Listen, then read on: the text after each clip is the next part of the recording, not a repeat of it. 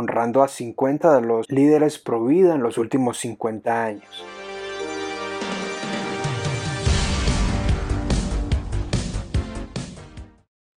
Tal vez algunos de ustedes están involucrados en el movimiento pro vida de una u otra manera.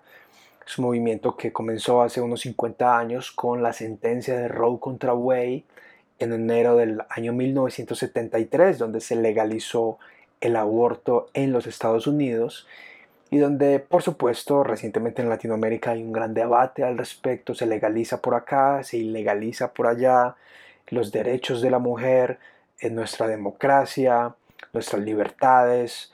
Em, todo eso trae increíbles preguntas. Es un problema, como dice Archie Sproul, un análisis racional a un asunto emocional. Bien, este libro le hace honra a muchos de esos ah, líderes que han batallado durante años. El prólogo es por Ben Shapiro. Ben Shapiro es un conservador judío de los Estados Unidos, autor del libro El lado correcto de la historia, en su prólogo me parece que hace alusión a ese libro para tener hijos y para que nuestros hijos tengan un futuro mejor. Pero con el advenimiento de Roe contra Wade y la legalización masiva del aborto, estamos traicionando esos ideales, matando a nuestros hijos antes de que nazcan, o estorbando nuestro futuro generacional. Entonces, el libro está dividido entre fundadores, constructores, estrategas e innovadores. Son 50 personajes a los que le hacen honor, homenaje. El autor es John Stenberger, él es el editor. El libro salió recientemente, la decisión de Roe contra Well encontró un reverso. Entonces, algunos de los nombres que conozco y me llaman la atención es Francis Schaeffer.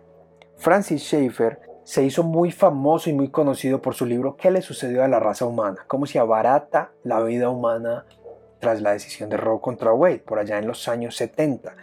Vale la pena mencionar que muchos de los fundadores, constructores, estrategas e innovadores encontraron influencia en Francis Schaeffer. Conozco personalmente líderes pro vida de más de 30 años en el campo de trabajo que fueron inspirados y motivados a hacer este trabajo gracias al filósofo y apologista Francis Schaeffer. Entonces se honra mucho su legado. Como edificadores está Bernard Nathanson, quien él mismo fue un abortista que después de que se inventa él la ecografía, la habilidad de tener esa ventana al vientre, él se da cuenta eran seres humanos. Entonces nos dice aquí una cita, habiéndose convertido de ser uno de los grandes promotores del aborto, llegó a ser uno de sus grandes detractores. Después eh, Ronald Reagan, me gusta mucho Ronald Reagan y es cómico porque siendo actor pues llegó a ser presidente de los Estados Unidos, un presidente pro vida. Él dice, he proclamado y declaro, escribió eh, Reagan, la personalidad inalienable de cada americano desde el momento de la concepción hasta la muerte natural. Tiene su libro Aborto y la conciencia de la nación. Juan Pablo II, el Papa, creo que el Papa eh, Juan Pablo II defendió la vida y estuvo en contra del aborto. James Dobson, el doctor James Dobson, ah, entre muchos otros actores, y incluyendo la Madre Teresa. Entonces, en esta sección de edificadores hay autores muy interesantes. Estrategas, eh, se encuentran allí el padre Frank Pavón, muy, ah, muy conocido porque recientemente recibió algunas reprimendas muy serias por parte de la Iglesia Católica debido a hablar en contra del aborto. Scott Klusendorf, ah, autor con el reverendo John Ensor de uno de los libros que tengo aquí, defiende la vida y un apologista muy racional y muy defensor, utilizando la filosofía y su popular SLED o edad, que he traducido al español para defender la vida del no nacido dentro de un ambiente secular.